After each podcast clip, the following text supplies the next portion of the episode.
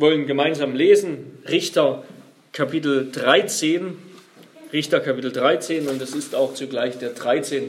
Teil unserer Reihe durch das Buch Richter, Richter verloren ohne Gott und König. Und die Israeliten taten wiederum, was dem Herrn missfiel. Und der Herr gab sie in die Hände der Philister 40 Jahre. Es war aber ein Mann aus Zora vom Geschlecht der Daniter mit Namen Manoach und seine Frau war unfruchtbar und hatte keine Kinder.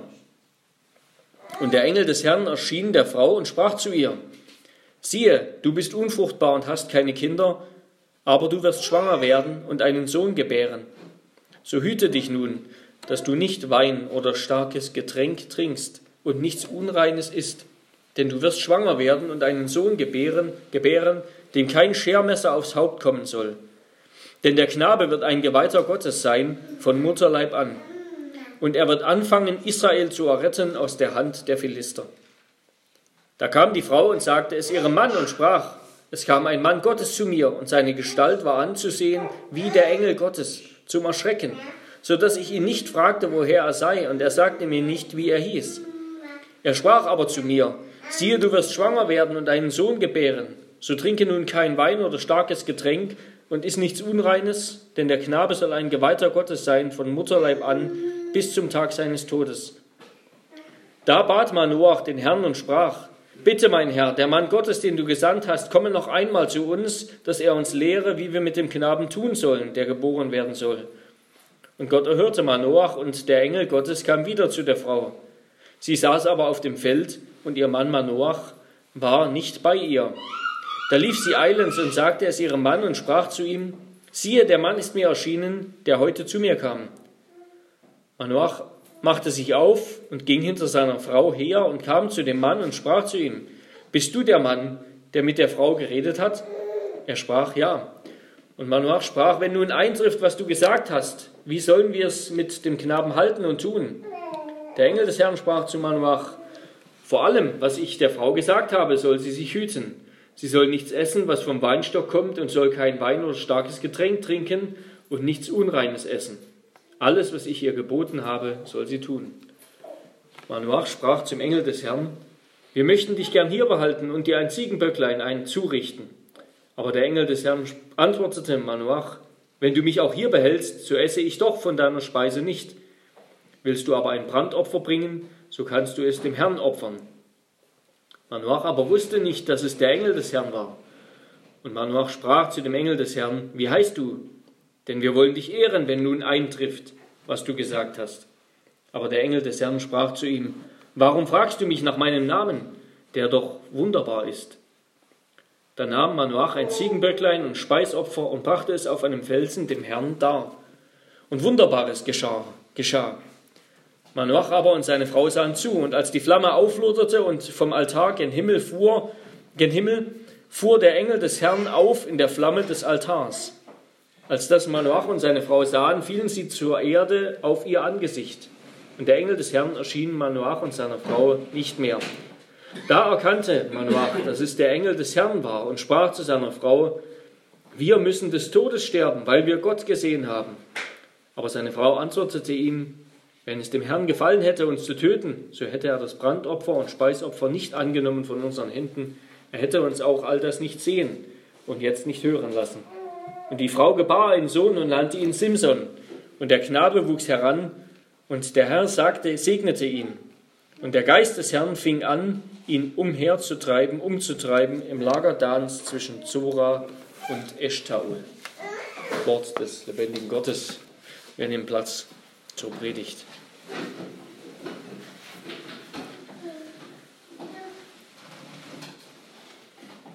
Liebe Geschwister, Gemeinde des Herrn Jesus Christus, wir kommen zum letzten und bekanntesten der Richter,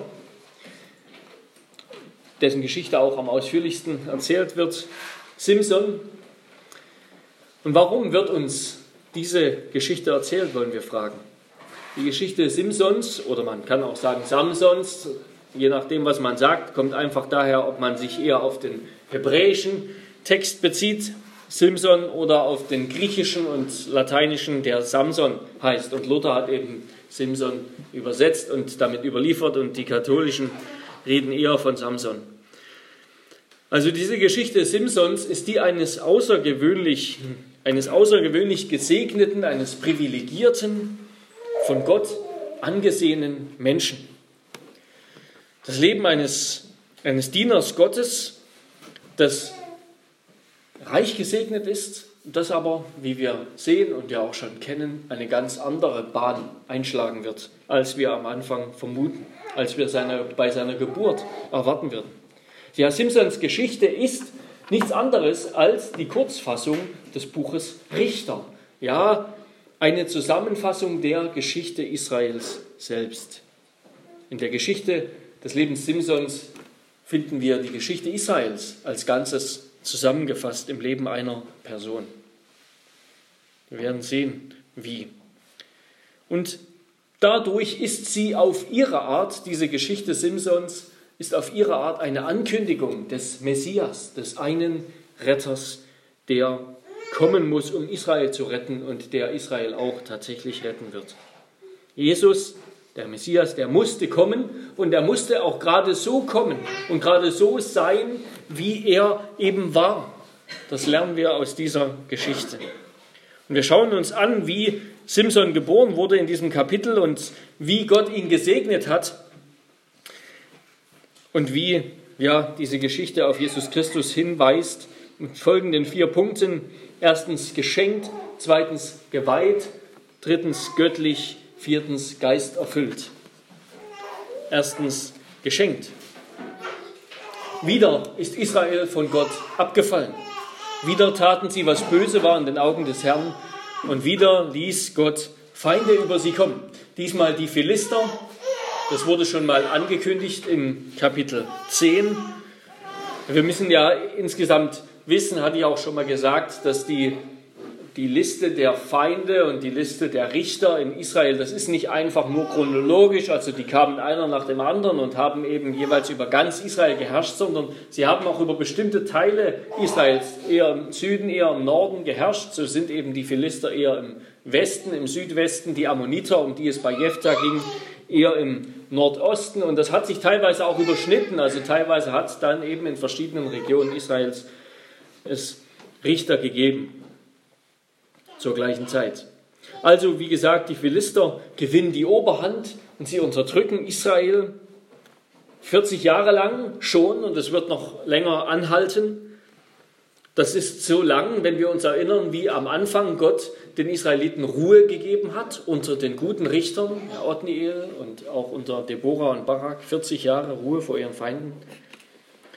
Aber zum ersten Mal ändert sich der Refrain, den wir die ganze Zeit gehört haben. Die Israeliten taten, was böse war in den Augen Gottes. Gott ließ Feinde über sie kommen und sie schrien zum Herrn. Aber sie schreien nicht mehr zum Herrn. Zum ersten Mal rufen die Israeliten nicht mehr zum Herrn, sie bitten ihn nicht mehr um Hilfe. Gott ist ganz vergessen. Es ist wie selbstverständlich, dass die Feinde jetzt, die Philister, über sie herrschen. Die Israeliten sind jetzt Gefangene in ihrem eigenen Land, in dem Land, das Gott ihnen geschenkt hat, in dem sie eigentlich Herrscher, eigentlich Herrscher sein sollten statt Sklaven. Und es gibt ja viele Romane und, und Filme, die diese Geschichte erzählen. Nämlich, wenn Menschen so lange und so vollkommen unterdrückt werden, dass die Unterdrückung irgendwann zum, zu dem Zustand wird, der normal ist, der, der schon immer nur gekannt war, der für gut befunden ist, der den die Menschen sogar lieben, diesen Zustand des Gefangenseins, der Unterdrückung. Wenn sie keinen anderen Zustand mehr kennen, dann ist das vollkommene Fremdbeherrschung, vollkommene Unfreiheit. Nicht länger gegen meinen Willen unterdrückt sein, sondern in Übereinstimmung mit meinem Willen. Ja, der Zustand der Unfreiheit ist in Israel sozusagen, um es mit heutigen Worten zu sagen, eine neue Normalität geworden. Israel kannte keinen anderen Zustand mehr. Gott sagt uns in der Schrift, dass genau so der Zustand des Menschen unter der Sünde ist. Und dabei geht es Gott nicht um politische oder um soziale Freiheit, sondern um absolute Freiheit, religiöse Freiheit, wenn wir so wollen. Alle andere Freiheit oder Gefangenschaft, politisch, sozial, was auch immer, ist eine Folge dieser absoluten Unfreiheit oder Freiheit des Menschen. Und frei ist in der Bibel zuerst einmal Gott selbst. Freiheit ist Gottes absolute Unfreiheit, ja Unfähigkeit, Böses zu tun, Böses zu begehren oder davon beherrscht zu werden. Das ist Freiheit im biblischen Sinne. Freiheit ist der Zustand Jesu, der ohne Sünde war und die Versuchungen des Teufels, der natürlich versucht hat, ihn zu unterwerfen, ihn dazu zu bringen, sich anzubeten, der diese Versuchungen des Teufels durch gläubigen Gehorsam gegenüber Gottes Wort abgeschmettert hat. Frei ist also Gott und das, was wie Gott ist, was gut ist. Wir Menschen hingegen, die wir von Gott abgefallen sind oder die wir, wie unser Narrativ heute ist, das Narrativ in unserer Gesellschaft, die wir Gott hinter uns gelassen haben, die wir das Bedürfnis nach Gott, über das Bedürfnis nach Gott hinausgewachsen sind, uns weiterentwickelt haben, wir Menschen sind nicht etwa frei, wie wir uns gern einreden, sondern absolut unfrei, gefangen in biblischen Begriffen. Wer sündigt, sagt Jesus, ist der Knecht der Sünde. Er kann und will gar nicht mehr anders, sagt Paulus. Wir sind gefangen in unserer Welt, aus der wir Gott ausgeschlossen haben. Wir können Gott nicht mehr gefallen, sondern hassen ihn. Der Mensch in der Sünde kann Gottes Gesetz nicht mehr, kann kein Gefallen mehr daran haben.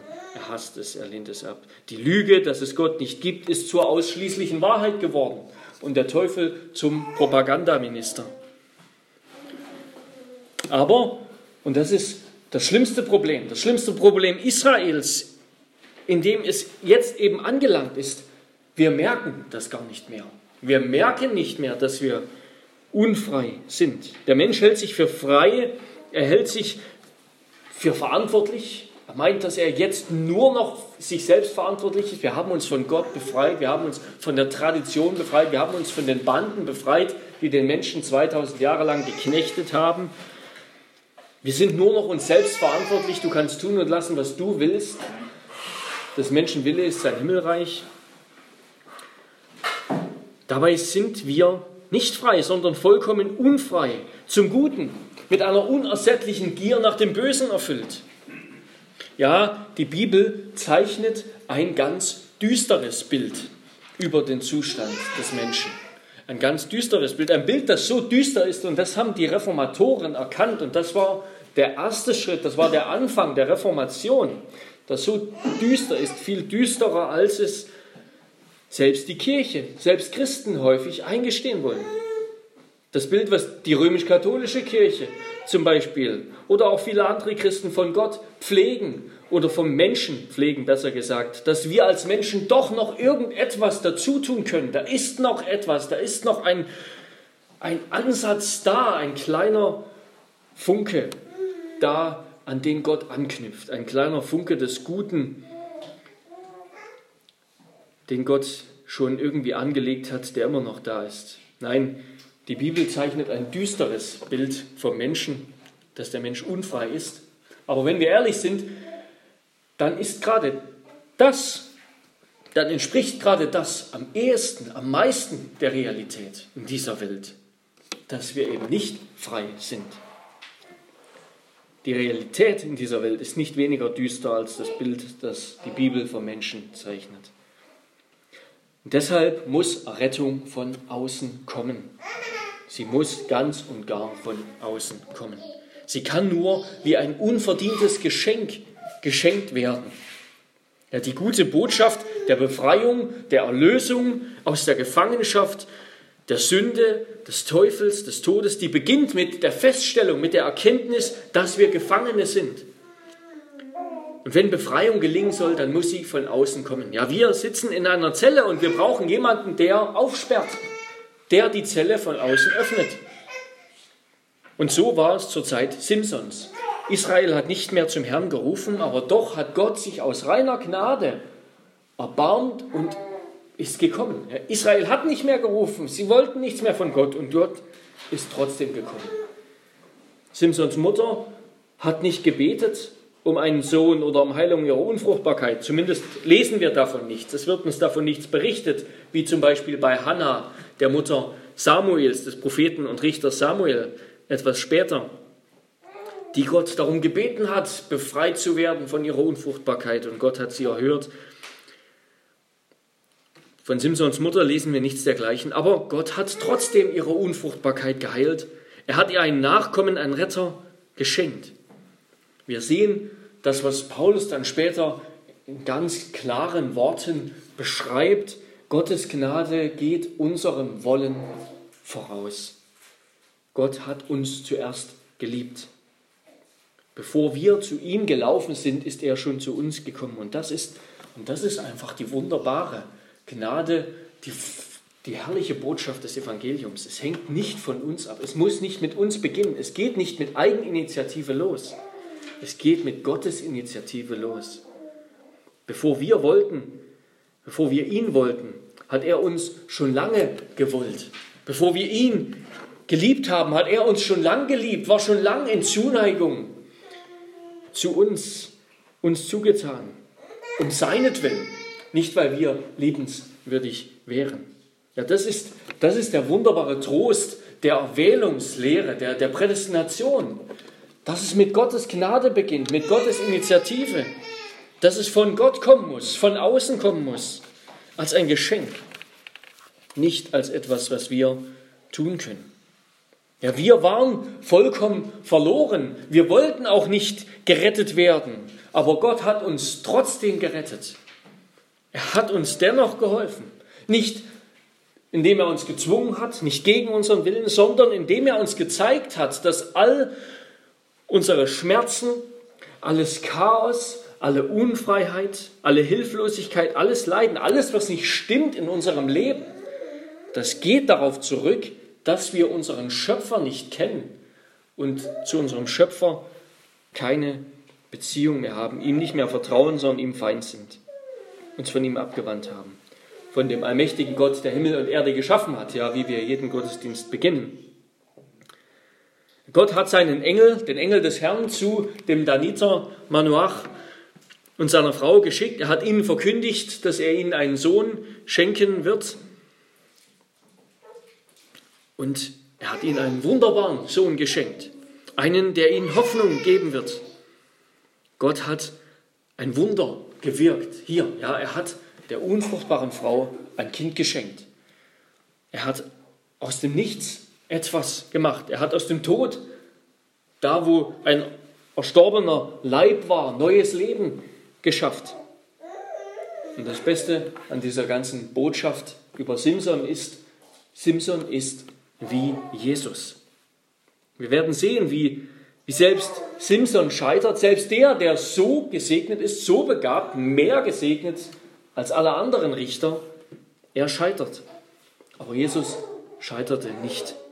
Er wurde auch geschenkt von Gott als das, das wertvollste Geschenk, das Gott machen konnte, das größte Geschenk, das Gott machen konnte. Das war sein geliebter Sohn, sein einziger Sohn. Und in Jesus Christus hat Gott uns alles geschenkt. Ja, hat Gott uns unser Heil, unser Leben, alles geschenkt aus Gnade.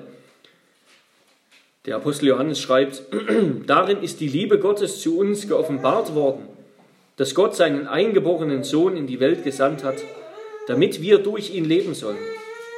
Darin besteht die Liebe, nicht dass wir Gott geliebt haben, sondern dass er uns geliebt hat und seinen Sohn gesandt hat als Sühnopfer für unsere Sünden. Ja, Gott hat uns zuerst geliebt. Gott hat uns unser Heil geschenkt, als wir gefangen und unfrei waren. Und damit kommen wir zum zweiten Punkt, geweiht. Dieser Sohn der Frau Manoachs, deren Namen wir nicht erfahren, der würde ein Geweihter werden, ein Naziräer. Wir lesen in, in 4. Mose 6, in Nummer 6 ausführlich über dieses, über dieses Naziräergelübde, das jemand eigentlich freiwillig ablegen sollte und dabei sich auferlegt hat, sich selbst auferlegt hat, kein Alkohol zu trinken, nichts Alkoholisches, auch keine, keine Weintrauben, keine Rosinen oder sowas essen keine Toten berühren durfte, also kultisch rein bleiben sollte. Und er durfte, er oder auch sie, durfte das Kopf- und Barthaar nicht abschneiden für die Dauer seines Gelübdes. Und wer sowas geschworen hat, der tat das, um sich für eine Zeit dem Herrn ganz hinzugeben, um dem Herrn das, was man ihm versprochen hat, einzuhalten. Teilweise vielleicht auch für die Zeit eines Krieges, eines heiligen Krieges haben die Männer das getan. Aber Simson sollte das, konnte das nicht freiwillig tun, sondern Gott hat bestimmt, dass er so werden wird. Er wird ein Geweihter sein, ein auf ganz besondere Weise ein Sohn Gottes, einer, den Gott von Anfang an erwählt hat. Und, in, und in, von daher niemals so richtig der Sohn Manoachs und seiner Frau, sondern immer schon geweiht für Gott, immer schon eigentlich Gott gehörend. Ja, Simson war von Geburt an, von seiner Zeugung an auserwählt und auserkoren. Deshalb durfte auch seine Mutter, musste sich selbst seine Mutter während der Schwangerschaft an diese Naziräer-Gelübde halten. Ja, Gott hat Simson geschenkt, hat ihn Israel geschenkt als ein Werkzeug, ein Werkzeug, das er sich erwählt hat. Warum? Das lesen wir in Richter 14, Vers 4, weil er gegenüber den Philistern einen Anlass suchte. Ja, Gott wollte Streit mit den Philistern. Gott wollte diese Unterdrücker seines Volkes, diese unrechtmäßigen Besetzer seines Landes hinausjagen, wollte sie bekämpfen. Und dafür hat er eigentlich Israel geschickt, eigentlich Israel, das dieses Land einnehmen sollte. Aber sie haben versagt, sie haben es nicht getan, sie haben die Feinde nicht hinausgejagt. Und deshalb schenkt er jetzt einen Stellvertreter. Einen, der das tut, was eigentlich, das sind die Richter, was eigentlich Israel hätte tun sollen, gleich ganz am Anfang der Geschichte. Dafür sendet er Simson als seinen auserwählten Diener, als eine Art Stellvertreter Israels. Und hier sehen wir diese, sehen wir schon einen Teil dieser, dieser Gemeinschaft zwischen oder dieser ähm, wie Simson Israel gleicht. Ja, Simson war auserwählt, wie Israel auserwählt war. Simson war von Anfang an Gott geweiht, wie Israel von Anfang an Gott geweiht war. Simson war insofern ein besonderer Sohn Gottes, wie Israel als Sohn Gottes bezeichnet wird.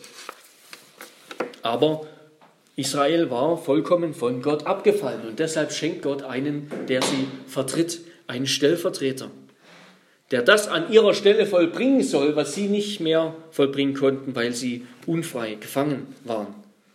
Also wir sehen hier Simson, der ist privilegierter, gesegneter, er wird auch öfter vom Geist erfüllt oder vom Geist umhergetrieben. Wir lesen öfter vom Geist Gottes im Leben Simsons als im Leben irgendeines anderen Richters.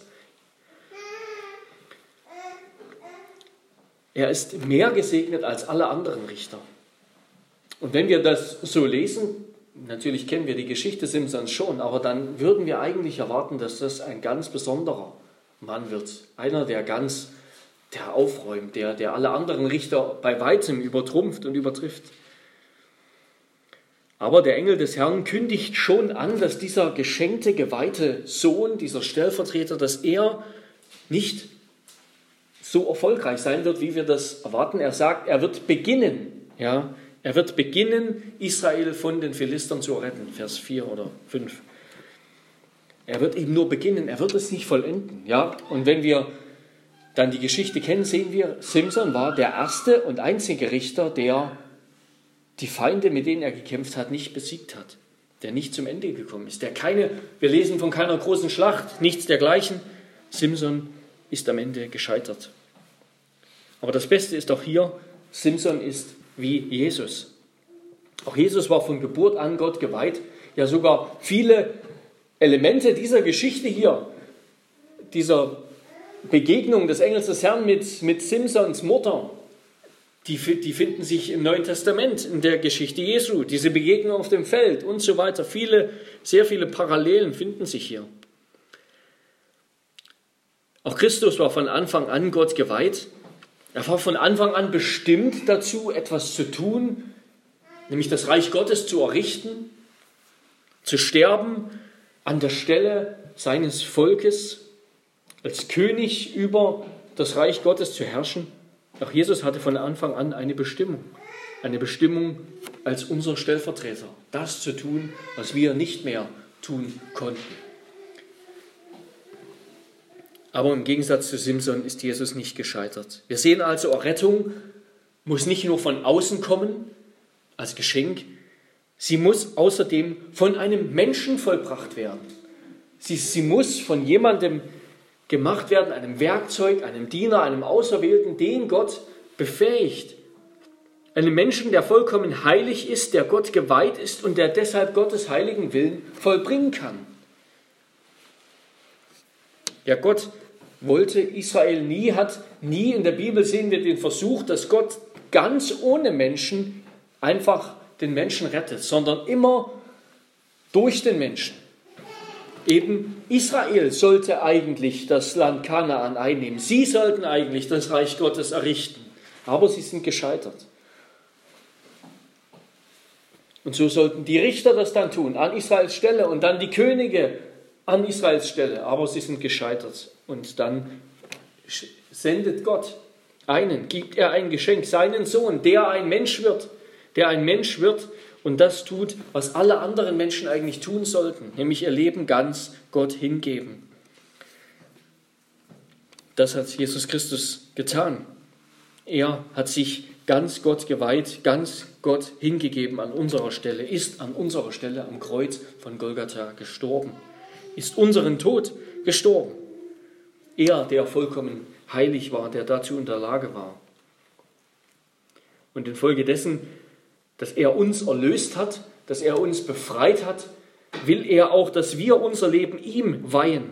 Auch wir sind jetzt als Christen Gott geweihte, nicht mehr einfach nur Kinder unserer Eltern, nicht mehr einfach nur Menschen, die in dieser Zeit leben, sondern Menschen, die Gott gehören, Menschen, die Kinder des himmlischen Vaters sind, die zur neuen Schöpfung gehören. Auch wir haben eine Bestimmung in dieser Welt, nämlich Christus zu bekennen, ihm zu dienen mit unserem Leben. Darum lasst uns das tun, aus der Kraft, die er schenkt, in Vorfreude auf die Ewigkeit. Wir werden hier nichts verpassen, wenn wir ihm dienen, denn Gott schenkt uns eine Ewigkeit. Und damit kommen wir zum dritten Punkt, göttlich. Ja, wir lesen dann, der, der Großteil dieses Kapitels, den macht eigentlich diese, diese Doppelbegegnung aus, dass der Engel des Herrn zweimal kommt, einmal zuerst zu Manoachs Frau, die schon erkennt, das ist nicht einfach nur ein Prophet, nicht einfach nur ein Mann Gottes, sondern der ist mehr, der ist ein Engel Gottes, der ist furchteinflößend, ehrfurcht einjagend. Aber Manoach, ja, man weiß nicht warum, vielleicht glaubt er seiner Frau nicht so recht. Er nennt sie in Vers 11 auch einfach nur die Frau statt seine Frau. Bist du der, der mit der Frau geredet hat? sagt er über seine Frau. Ähm, man weiß nicht so recht, Vielleicht glaubt er seiner Frau nicht so richtig oder er will eben auch mal, er ist neugierig, er will diesen Typ auch mal sehen und er will seinen Namen wissen. Aber im Gegensatz zu seiner Frau meint man, ach, dieser, dieser Mann sei eben nur ein Mann, nichts anderes. Er hat nichts erkannt. Er war sogar kritisch und sagte, wir wollen dir ein Opfer bringen, wenn das dann passiert. Ja, Ja, und dann will er, ähnlich wie Gideon, diesem Engel Gottes, diesem Mann Gottes, ein Opfer bringen. Und er will seinen Namen wissen. Und der Hintergrund dessen ist, dass, dass den Namen eines Gottes zu kennen, das gab im antiken Verständnis dem Menschen Macht über diesen Gott. Ja, man konnte eben diesen Gott, diesen Götzen dann im wahrsten Sinne des Wortes begreifen. Man konnte ihn bei seinem Namen nennen, man hatte Macht über ihn. Und deshalb will Manoach auch den Namen dieses, dieses Mannes, dieses Mannes Gottes, dieses Engels des Herrn wissen. Aber er sagt ihm den Namen nicht, sondern meint nur, der ist wunderbar. Und dann geschieht auch Wunderbares, wenn das Opfer brennt, steigt der, der, Mann, der Engel des Herrn hinauf. Im Brandopfer für Jahwe, für Gott steigt der Engel des Herrn hinauf zu Gott. Und Manoach dann meint, als er das gesehen hat, er habe Gott gesehen, er müsste sterben. Also wir, wir finden hier viele Hinweise darauf, dass dieser Engel des Herrn nicht nur irgendein Engel ist, sondern das ist einer, der mit Jahwe selbst, mit Gott selbst vereint ist, verbunden ist. Das ist niemand anders als Gott selbst, als die zweite Person der Dreieinigkeit. Und Manoach ist natürlich ein, ein riesiger religiöser Dummkopf von der schlimmsten Sorte, einer, der mit seiner plumpen Religiosität die Götter erst manipulieren will und bei übernatürlichen Erfahrungen dann glatt seinen gesunden Menschenverstand verliert. Und seine Frau, die hat schon viel mehr erkannt, die schlussfolgert ganz korrekt, ja, Gott würde sie nicht all das sehen lassen und hätte ihnen nicht all das angekündigt, wenn er sie danach umbringen wollte. Aber was hier erstaunlich ist, ist, dass wir, dass in dieser Geschichte nicht nur Simson ein Vorbild ist für Jesus Christus, sondern wir begegnen dem Sohn Gottes, der zweiten Person der Dreinigkeit, selbst. Der Engel des Herrn ist niemand anders als die zweite Person der Dreinigkeit. Ansonsten würde er nicht in dem Opfer für Gott auffahren und damit seine Einheit mit Gott zeigen. Das tut niemand anders, auch in der ganzen übrigen Schrift nicht, als der Engel des Herrn, der eben die zweite Person der Dreinigkeit, der Sohn selbst ist. Und er nennt seinen Namen wunderbar und deutet damit an, dass er wie Gott ist, wie Gott, der allein Wunder tut. Und wir finden an vielen Stellen im Alten Testament, an vielen Stellen, die wird uns das Tun Gottes als wunderbar beschrieben. Nach dem, nach dem Exodus, nach der Durchquerung Israels durch das Rote Meer, singt Israel für Gott, dass er Wunderbares getan hat. Er hat mit seinem Arm, mit seiner rechten Hand die Feinde vernichtet, Israel gerettet.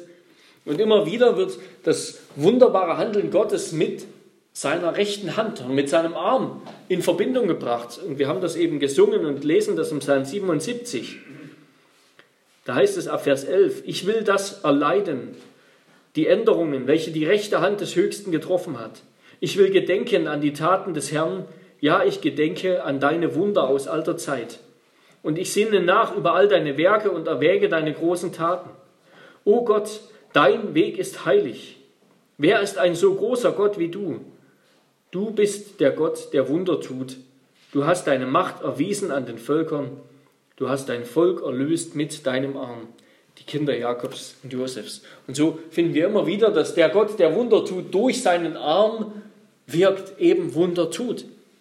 Und genau das ist die zweite Person, das ist der Sohn, Christus, der Arm Gottes, der Wunderbares vollbringt. Und so wird er dann auch genannt von dem Propheten Jesaja. Denn uns ist ein Kind geboren, ein Sohn ist uns gegeben und die Herrschaft ruht auf seiner Schulter und man nennt seinen Namen wunderbarer Ratgeber. Das ist genau das Wort. Ja, Christus ist der, der Wunder tut, der das wunderbare Werk Gottes vollbringt, der eben Mensch wird, der kommt und Mensch wird und das Werk Gottes vollbringt das wir nicht begreifen können von uns aus und der doch allen, die an ihn glauben, die ihn aufnehmen, durch Glauben an seinen Namen, all denen gibt er das Anrecht, die Vollmacht, Kinder Gottes zu werden. Wir fassen zusammen diese ersten drei Punkte. Rettung muss nicht nur von außen kommen, von Gott als ein Geschenk. Sie muss nicht nur durch einen heiligen, geweihten Menschen, der ohne Makel ist, geschehen, sondern sie muss auch von Gott selbst kommen. Sie muss göttlich sein, von Gott gewirkt sein. Allein Gott kann Wunder tun, allein Gott kann uns befreien. Allein Israel ist in einer Situation, wo sie sagen müssen, Gott, allein du kannst uns befreien. Und wir als Menschen sind genau in so einer Situation, genau der gleichen Situation. Allein Gott kann uns befreien, uns erretten. Als Menschen vermögen wir nicht einmal das zu begreifen. Ja? Gott muss uns sogar die Augen öffnen. Er muss uns sogar erst erkennen lassen, was er Wunderbares getan hat, damit wir, damit wir es begreifen mit den Händen des Glaubens. Und damit kommen wir zum letzten Punkt, Geist erfüllt. Gott hat erfüllt, was er versprochen hat. Simson wird geboren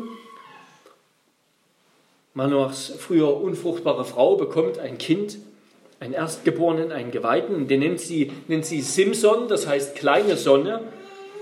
Und warum genau, wissen wir nicht. Vielleicht ist das ein Zeichen ihres heidnischen Hintergrundes, denn, denn so hießen einige heidnische Sonnengötzen, die es damals gab. Aber wahrscheinlicher ist vielleicht bei Manoachs Frau, die ja eigentlich von Anfang an verständlich war und immer etwas mehr erkannt hat als ihr, ihr, ihr, ihr dämlicher Mann sozusagen. Ähm, wahrscheinlicher ist vielleicht, dass sie eine Hoffnung ausdrückt, indem sie ihn Sonne nennt. Eine Hoffnung, die wir auch in Richter 5, Vers 31 ausgedrückt finden, wo es heißt, so müssen alle deine Feinde umkommen, o Herr, die aber ihn lieben, sollen sein wie die Sonne, wenn sie aufgeht in ihrer Macht. Simson soll sein wie die Sonne, wenn sie aufgeht in ihrer Macht. Und aufgegangen ist sie ja. Der Geist Gottes lesen wir zum Schluss. Er beginnt, Simson umherzutreiben. Das ist eine ganz seltsame Beschreibung, die wir sonst kaum finden im Alten Testament. Simson ist umtriebig. Der Geist Gottes macht ihn umtriebig. Und hier wird schon etwas angedeutet von der Unruhe, die in Simsons Leben ist. Ja, diese Unruhe, die ihn eigentlich ausmacht. Einerseits war er Gottes geweihter Diener Andererseits wollte er was ganz anderes, wollte er überhaupt nicht das, was Gott wollte oder was seine Eltern wollten. Ja, hier wird der ruhelose, der leidenschaftliche, der launische Charakter Simsons schon angedeutet, den Gott benutzt. Gott benutzt diesen Charakter und diesen Menschen, um am Ende doch sein Werk zu vollbringen. Aber das Beste ist auch hier, Simson ist wie Jesus. Auch Christus wurde durch den Heiligen Geist gezeugt, mit dem Heiligen Geist erfüllt. Und der Geist Gottes trieb ihn an, als er ihn erfüllt hat. Er trieb ihn in die Wüste, um den Teufel zu überwinden durch Glauben und Gehorsam. Der Geist Gottes, durch den Geist Gottes hat Jesus die Dämonen ausgetrieben. In der Kraft des Geistes Gottes ist er ans Kreuz von Golgatha gegangen und hat sich dort selbst hingegeben als ein Opfer ein Gott wohlgefälliges Opfer für unsere Sünden. Aber am Ende werden wir sehen, Simson ist der beste Beweis, dass Christus genauso kommen musste, wie er gekommen ist. Er durfte eben nicht von Menschen kommen, nicht von einem Mann gezeugt werden, kein gefallener Mensch sein. Ja, bis, bis auf die göttliche Herkunft Jesu hat Simson alles mit Jesus gleich. Er ist eine besondere, ein besonderes Gott gewirktes Geschenk. Ja, seine Mutter war unfruchtbar. Wenn Gott ihn nicht geschenkt hätte, hätte sie nichts geboren, kein Kind geboren. Er ist von Anfang an Gott geweiht. Er ist mit dem Heiligen Geist Gottes erfüllt und mit außergewöhnlichen Gaben beschenkt. Aber er war ein Mensch ein sündhafter Mensch und das wirkt sich in seiner Geschichte mit aller Kraft aus. Er ist am Ende genauso eigensinnig wie Israel. Er hat sich genauso von Gott abgewandt wie Israel. Aber doch wird sogar sein Tod dem Tod Jesu ähnlich sein. Nein, wir brauchen Christus, wir brauchen den Sohn Gottes, wir brauchen den, der von keiner Sünde wusste, den, der ohne Sünde war, den wunderbaren Gott, der ganz an unsere Stelle getreten ist, der Mensch geworden ist und als Mensch ein unglaubliches Wunder vollbracht hat. Dass nämlich der Hirte für die Herde stirbt, dass der König für sein Volk leidet, dass Gott stirbt, um uns zu erlösen. Also wir fassen zusammen, Rettung, die wir als Menschen brauchen, muss nicht nur von außen kommen als ein Geschenk von Gott, Sie muss von einem vollkommen heiligen, Gott geweihten Menschen vollbracht, durchgeführt werden. Und sie muss doch zugleich auch Gottes Werk sein. Denn allein Gott kann Wunder wirken, ein Wunder, das nötig ist in dieser Situation. Und sie muss zuletzt auch innerlich aus der Befähigung durch den Heiligen Geist geschehen. Der Geist muss den Menschen von innen heraus verändern, uns von Grund auf erneuern. Und, und all das, all das wird in Christus erfüllt, all das ist Christus, all das hat er getan. So ist er gekommen, aber im Gegensatz zu Simson ist er nicht gescheitert, sondern er hat sein, sein Werk vollbracht. Er hat all das getan, nicht in, in außergewöhnlicher Kraft und Stärke wie Simson, sondern in außergewöhnlicher Schwäche und Niedrigkeit. Er ist für uns gestorben. Er hat an deiner und meiner Stelle unsere Schuld und Sünde bezahlt. Er hat für uns gelebt, hat das vollkommene Leben geführt, das Leben, das wir Gott schulden, hat er Gott gegeben an unserer Stelle. Und er hat auch allen Zorn, alle Schuld, die wir in unserem Leben sammeln, bezahlt. Aber Christus hat das nicht nur vollbracht für uns, sondern er will es auch in uns vollbringen. Dazu macht er uns, nämlich zu Herausgerufenen aus dieser Welt, eben zu solchen, die nicht mehr in der Welt sind, sondern jetzt außerhalb der Welt. Ja, ihr seid nicht mehr in der Welt, ihr gehört nicht mehr zur Welt. Wo leben wir noch hier, aber eigentlich gehören wir schon in die kommende Welt, sind herausgerufen, um für ihn zu leben als Zeugen in seiner Kraft. Er hat uns zu Gott geweihten Heiligen gemacht, die ihm ganz und gar nachfolgen, die wie er ein Kreuz tragen, die ihn bekennen in Wort und Tat. Er hat uns zu solchen gemacht, die mit Gott versöhnt sind, mit Gott vereint sind, da die, wie Petrus sagt, wir gleich lesen werden, göttlich sind, an Gott teilhaben, indem wir nämlich Söhne und Töchter Gottes geworden sind und jetzt als Söhne und Töchter Gottes leben.